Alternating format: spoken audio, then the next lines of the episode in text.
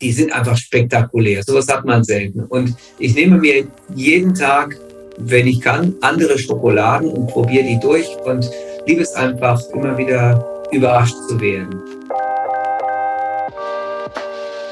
Hallo zurück beim Genussmensch Podcast. Schön, dass ihr wieder dabei seid. Mit unserem heutigen Gast Jürgen Blum gehen wir auf Spurensuche in die dunkle Welt der Schokolade.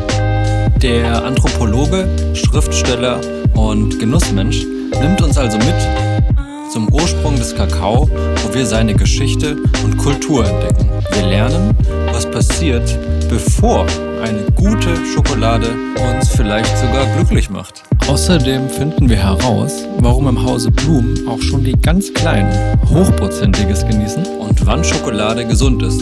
Jedenfalls für uns Menschen. Gemeinsam öffnen wir auch die Grabkammern der Maya und entdecken ihre spezielle Kakaozubereitung.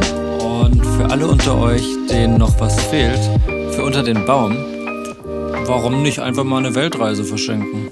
Klingt doch ganz gut. Wie unsere neue Folge. Viel Spaß! Hallo Jürgen. Hallo Inge, schön dich zu sehen. Ja, das freut mich auch. Jürgen, du bist doch so ein Weltreisender in Sachen Schokolade.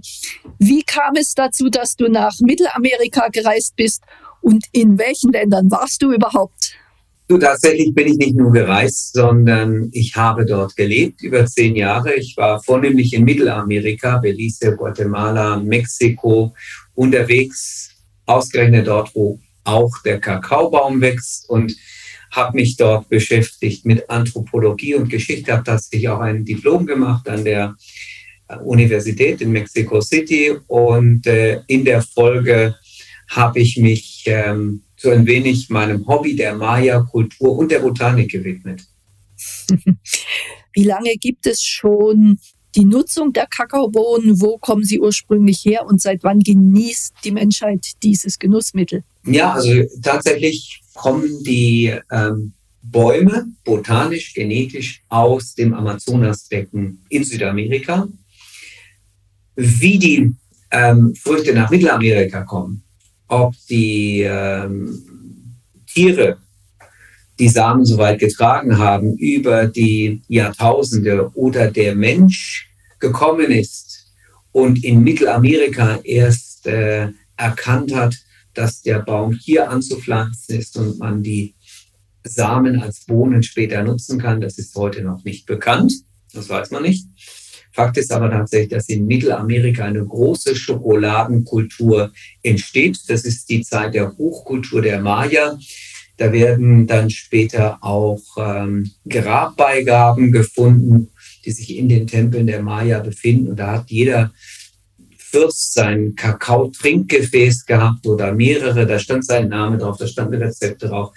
Da sind dann Beisetzungszeremonien, Hochzeiten beschrieben und vieles mehr. Und es zeigt den großen Wert, den Trinkschokolade damals hatte, denn darin wurden die kostbarsten Essenzen des Waldes in Wasser gelöst und dann zu sich genommen. Also ein, ein super Getränk, was man da hatte, eben praktisch, ja, alles das, was die Natur an Leben zu geben hat, das spendet sie dem Menschen in Form von Schokolade. Und die wurde so über 3000 Jahre getrunken. Rohe Kakaobohnen sollen ein gesunder Snack sein. Was sagst du dazu? Definitiv. Also ich nutze Kakao beispielsweise im Müsli, auf dem Salat oder über anderen heißen Gerichten, denn ich habe wie gesagt, zehn Jahre in Mittelamerika gelebt. Da ist Kakao heute noch aus der Küche nicht wegzudenken, seit Jahrtausenden bereits ein Gewürz.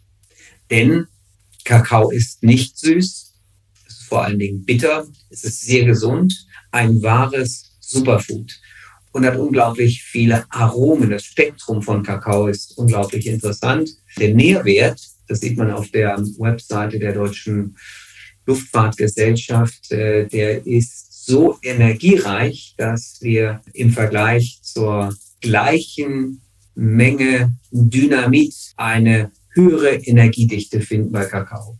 Natürlich explodiert jetzt äh, der Kakao nicht bei uns im Magen, denn wir können ja ähm, die äh, Nährstoffe dosiert abbauen. Das ist ja der große Vorteil, ne? ATP und so weiter. Das kennen wir, wollen wir nicht ins Detail gehen. Aber ähm, wir haben ja auch Fette. Fette werden eingelagert und dennoch sind sie Energie. Das heißt, die Energie steht mir später zur Verfügung. Und äh, dann haben wir Eiweiß, das ist sofort verfügbare Energie und so weiter. Also alles das ist drin und deswegen ist Kakao ausschließlich gesund. Es sei denn, man ist ein Hund. Dann kann man an Schokolade erblinden oder sogar sterben bei einer Überdosis. Das liegt an Psychotropen Theobromin. Die Kakaobohnen sind ja sehr kleine, ich beschreibe es mal, Kerne und die Frucht relativ groß. Was macht man denn so alles aus der Kakaofrucht? Ja, gar nicht viel. Ähm, die Frucht, die könnte man essen. Ähm, teilweise wird sie auch genossen. Man äh, weiß, die Frucht kommt aus Südamerika ursprünglich. Da hat man aber nicht erkannt, dass man die Samen fermentieren kann und den Kakao so haltbar macht über viele Jahre.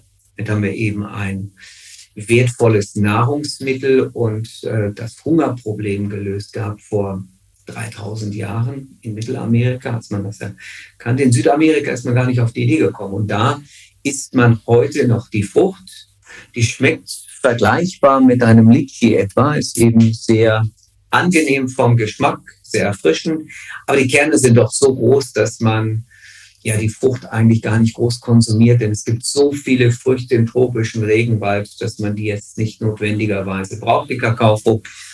In der Regel ähm, werden daraus noch Erfrischungsgetränke gemacht oder Speiseeis, aber wir brauchen das Fruchtmus auch für den Prozess der Fermentation.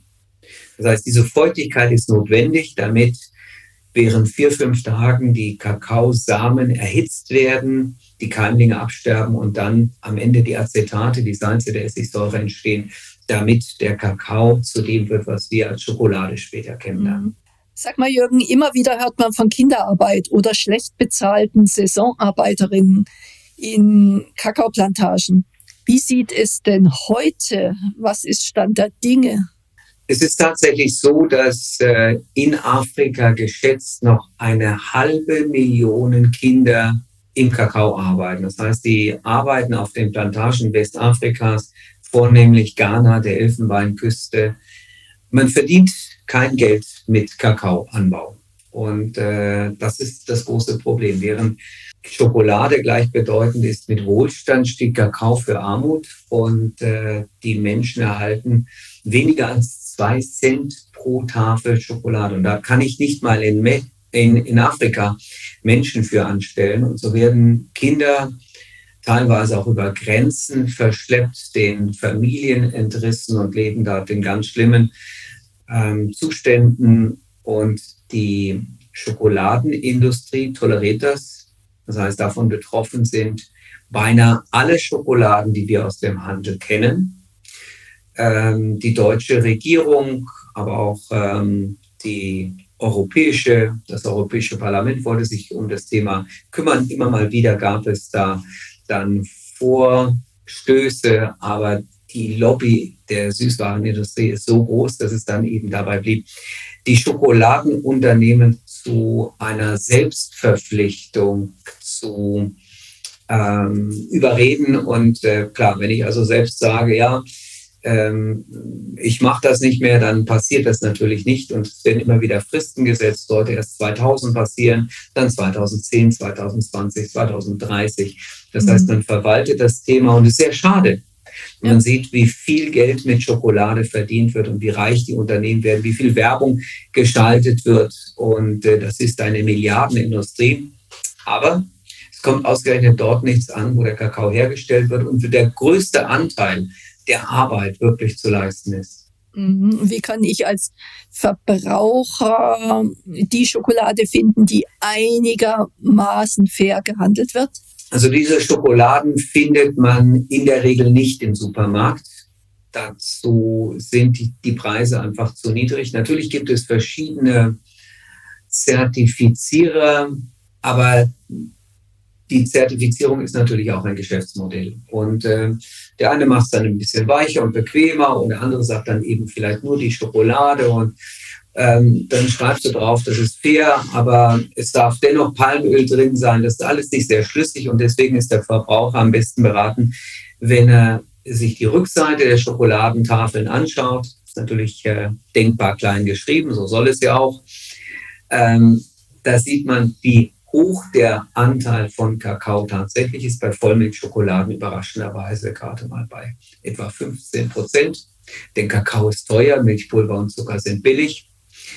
Und ähm, da sind wir gut beraten, wenn wir uns auch ein bisschen fernab orientieren, beispielsweise an Feinkost und ähm, Schokoladenfachgeschäften. Derer gibt es in Deutschland, Österreich und der Schweiz etwa 1500, gar nicht so wenig. Und auch in unserer Nähe haben wir da Alternativen. Das heißt aber auch, dass wir für eine Tafel Schokolade 4 Euro bezahlen. Aber das sind 50 Gramm in der Regel und nicht 100 Gramm mhm. sind dann eben Schokoladen, wo wir dann wissen, wo der Kakao herkommt. Und äh, da ist die Schokolade dann auch aus der Kakaobohne hergestellt. Wir würden annehmen, das ist die Regel, aber das ist die Ausnahme. Das trifft nur für etwa 10 Prozent der Schokoladen zu, die es bei uns im Handel sind. Der Regel ist es so, es gibt drei große Konzerne, die kaufen eben komplett die Kakaoernte ein Jahr für Jahr und verteilen das weiter an die nochmal ganz großen Konzerne, die wir dann erst kennen. Das heißt, die anderen, die dahinter stehen, die kennen wir namentlich alle gar nicht.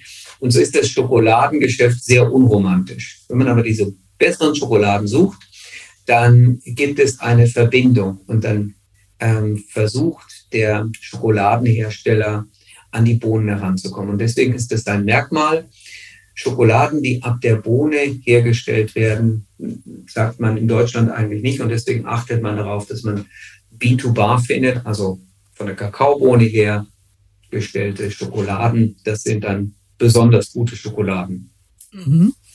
Wo gibt es eigentlich die teuerste Schokolade der Welt und was kostet diese? Also, es gibt einen Österreicher, der lebt in Ecuador und der macht äh, eine Schokolade da ähm, hat er praktisch einen Baum. Und dieser Baum, der hat einen Namen. Und wer Schokolade von diesem Baum haben möchte, der zahlt dann eben für so ein kleines Täfelchen 400 Euro. Ein stolzen Betrag. Oh, das, das, ist so ganz ordentlich, ja. Das teuerste, was man derzeit so kaufen kann, aber nicht muss. Jürgen, du hast ein Buch geschrieben, Das Geheimnis vom Glück. Worum geht es in diesem Buch und macht dieses Buch deine Leser glücklich? Ja, ich würde sagen, definitiv. Ähm, Schokolade, das Geheimnis vom Glück. Ja, wir alle bringen Schokolade mit ähm, schönen Momenten im Leben in Verbindung. Das funktioniert, weil ähm, wir Menschen eben auch das Gehirn nicht ausschalten, während wir genießen. Unterbewusst ist das mit dabei. Wir gleichen ähm, Situationen ab und es entstehen Bilder und Erinnerungen, die auch ähm, beim wiederholten Genuss wieder da sind. Und da wir Schokolade in der Regel schon als Kinder kennen, verknüpft sich Schokolade häufig gerade mit besonders schönen Momenten im Leben und die poppen dann plötzlich wieder auf, während wir Schokolade essen.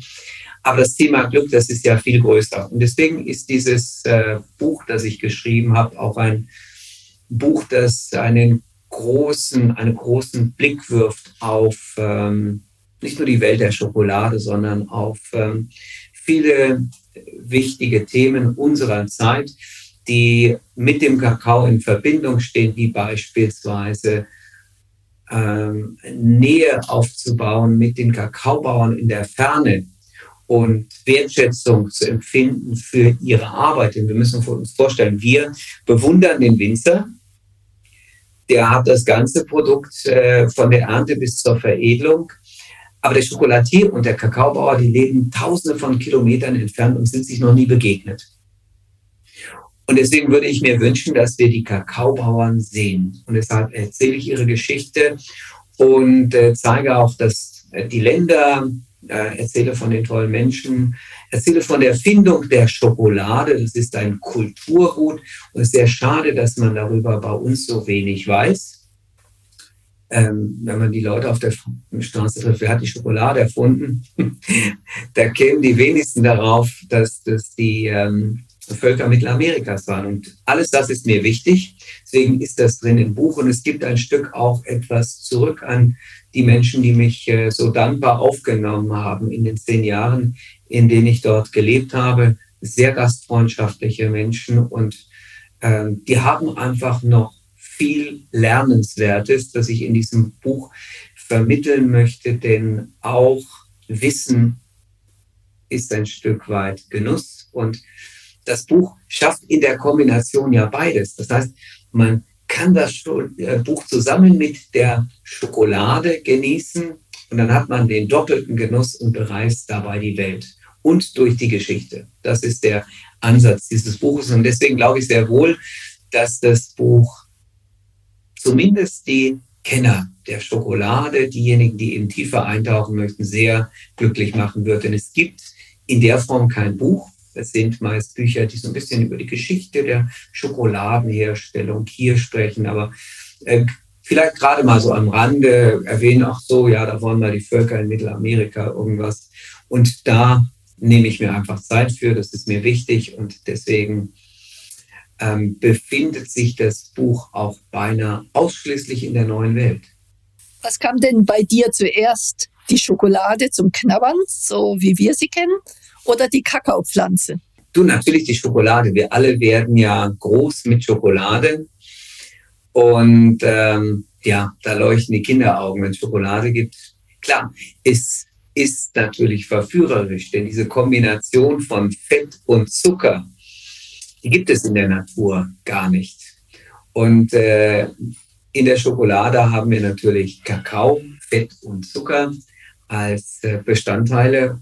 Diese hochwertigeren Schokoladen mit einem wirklich hohen Kakaoanteil, die habe ich dann auch später erst kennengelernt und zu schätzen gewusst. Mhm. Ja, das braucht eine gewisse Entwicklung, das ist schon richtig. Ähm, ich habe mal was von Jahrgangsschokolade gehört. Wo gibt es so etwas? Ja, Jahrgangsschokolade gibt es jedes Jahr neu. das heißt eben, die Schokolade muss immer frisch gegessen werden. Die Schokolade, wenn wir von Jahrgangsschokolade sprechen, in diesem Jahr und im nächsten Jahr schmeckt anders, wenn wir auf handwerklich hergestellte Schokoladen gehen. Wenn wir Industrieschokoladen kaufen, ist das egal, weil die Industrie möchte, dass Dinge immer gleich schmecken. Das kennst du sicher auch, Inge wenn irgendetwas industriell gemacht ist, dann soll der Konsument keine Fragen stellen, dann schmeckt das immer gleich, das ist zumindest das Ziel. Und da gibt es verschiedene Instrumente. Beim Kakao ist es so, wir hatten im letzten Jahr ähm, enorm zu leiden, und zwar überall in den Tropen unter dem Klimawandel. Es gab äh, wenig Regen. Das bedeutet, dass es auch eine sehr geringe Kakaoernte gab und der Kakao eben auch vom Geschmack sehr intensiv ist im Vergleich zum Vorjahr. Das heißt, man kann das rausschmecken. Kann aber nicht hingehen und sagen, ich mache das wie mit einem guten Wein, ich lege die jetzt 20 Jahre in den Schrank und dann ist die besser. Schokolade wird nicht besser. Das soll man bald essen. In der Regel ist gute Schokolade neun bis 15 Monate maximal haltbar. Dann sollte sie gegessen werden. Also in diesem Zusammenhang nicht wie mit dem Wein. Gilt das auch für reinen Kakao? Nein. Reiner Kakao ist lange haltbar. Jetzt hat die Bundesregierung ja aufgerufen dazu, dass wir uns alle einen Notvorrat anlegen. Das Beste, was man machen kann. Also die Astronauten sind mit Kakao, mit Schokolade unterwegs ins Weltall. Ähm, jede große Expedition seit Humboldt kam selten ohne Schokolade aus. Auf dem Orinoco oder später auf dem Weg zum Südpol hatte man Schokolade dabei, denn es gibt ähm, sonst keine Möglichkeit, auf einem so geringen Raum so viele wertvolle Nährstoffe ähm, zusammenzufinden. Das hat äh, Alexander von Humboldt auch mal zum Ausdruck gebracht, schon vor 200 Jahren. Und äh, das ist der große Wert. Schokolade lässt sich locker 20 Jahre halten. Die kann ich immer noch nehmen. Also den Kakao, was äh, in Mittelamerika als Schokolade bezeichnet wird, das lege ich hinterher ins Wasser oder wenn ich möchte auch in die Milch. Die kannte man ja dort nicht. Dann wird es aufgerührt und dann mache ich daraus ein hochenergetisches Getränk und habe dabei viel Platz gespart. Wie viel Koffein hat Schokolade? Äh, das ist gering. Der Koffeinanteil, der liegt bei 1%. Der Theobromingehalt ist etwas höher. Äh, Theobromin und Koffein, der liegt bei zweieinhalb Prozent, ähm, sind sich relativ ähnlich. Die sind beide psychotrop, das heißt, die wirken ähm, direkt auf ähm, das Nervensystem. Ich werde wach, aber ähm, dieser Effekt ist nicht so plötzlich wie beim, beim Kaffee. Dafür gibt es auch nicht eine Kurve, die anschließend nach acht Stunden beispielsweise dann wieder komplett abfällt, sondern der Kakao ist sehr nachhaltend, schonend übrigens. Der schont auch den Magen und ist auch sonst eher äh, sehr viel gesünder im Hinblick auf den direkten Nutzen für den Körper. Aber es ist ein Effekt, der, der nachweisbar ist. Er fördert die Herzleistung und äh, den Kreislauf, beispielsweise also die Blutzirkulation vielmehr, um das noch ein bisschen genauer zu sagen, nachweislich und wird im Pferderennsport zum Doping eingesetzt. Oh, spannend. also geht voll ab. Also Theobromin ist gar nicht zu unterschätzen. Wie gesagt, wenn ähm, die Hunde können sich daran vergiften. Die haben nicht das Enzym, das notwendig ist, um diesen psychotropen Stoff aufzuspalten und deshalb äh, nehmen die Schaden. Wir können das und deshalb haben wir diese vielen positiven Effekte.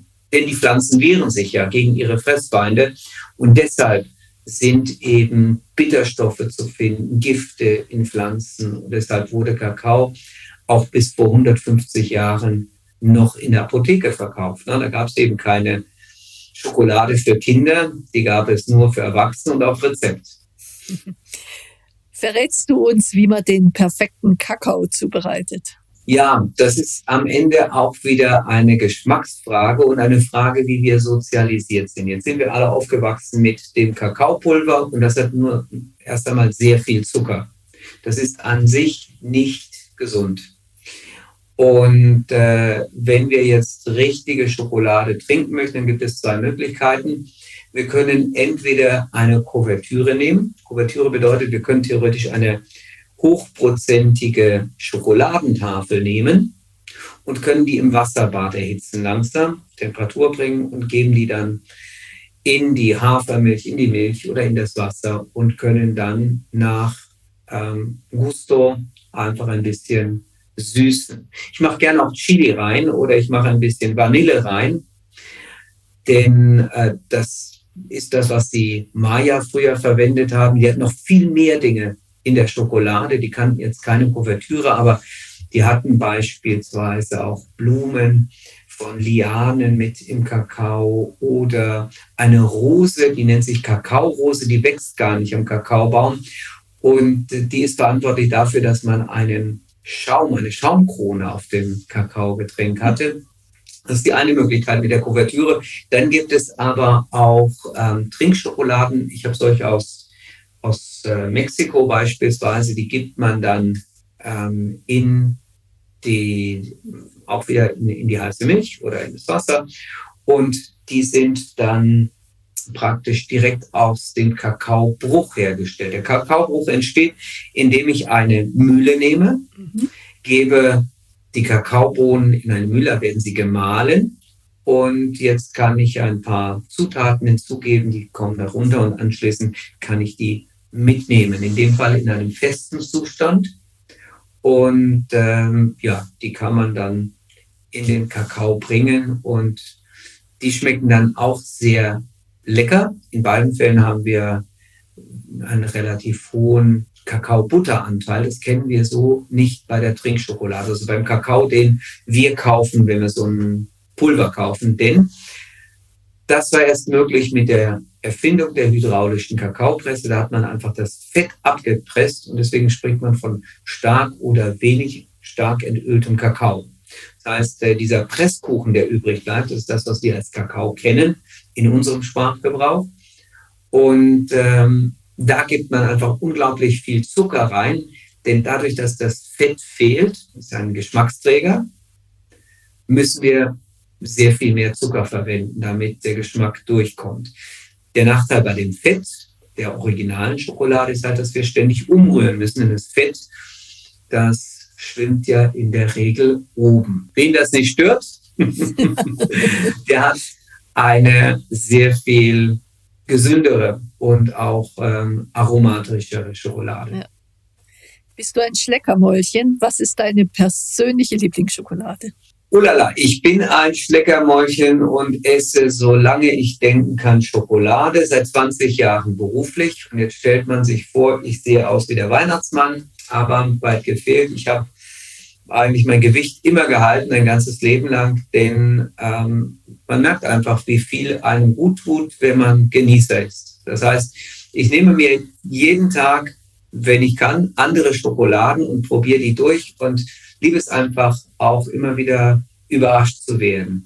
Was ich sehr gerne mag, sind beispielsweise Schokoladen, die nicht ganz so dick gearbeitet sind, wo wir einfach viel Oberfläche haben, die dann direkt auf den Speichel trifft, die sich dann langsam löst und in der wir dann den Mundraum umhüllen können und äh, wo wir dann direkt durch das Einatmen und Ausatmen retronasal sehr viele Geschmacksrichtungen ähm, herausnehmen. Und das ist einfach Kopfkino. Das macht richtig Spaß, das mache ich gerne. Und von diesen Schokoladen isst man natürlich nicht viel. Das heißt, wenn ich jetzt diese besseren Schokoladen habe, deswegen kann ich sagen, ich komme sicher auf die gleichen Schokoladenanteile, also wenn es um das Geld geht, die jeder andere ausgibt in Deutschland, konsumieren wir 10 Kilo Schokolade pro Kopf ähm, im Jahr.